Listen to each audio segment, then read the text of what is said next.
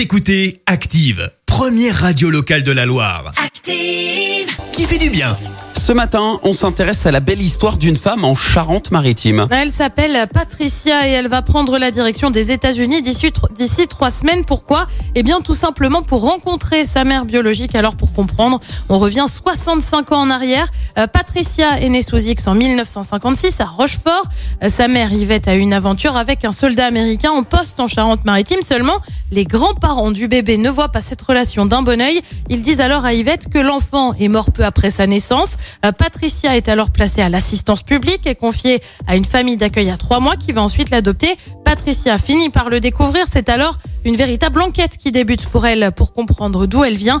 45 ans de recherche sont nécessaires. C'est finalement un test ADN sur une plateforme de généalogie qui permet de mettre la main sur Yvette qui a refait sa vie aux États-Unis. Les deux femmes entrent en contact, se parlent depuis près d'un an au téléphone, mais aussi par courrier. Elles vont désormais pouvoir se voir. La rencontre est prévue le 25 juin prochain dans le Maryland. Merci. Vous avez écouté Active Radio, la première radio locale de la Loire. Et vous êtes de plus en plus nombreux à écouter nos podcasts. Nous lisons tous vos avis et consultons chaque note. Alors, allez-y. Active. Retrouvez-nous en direct sur activeradio.com et l'appli Active.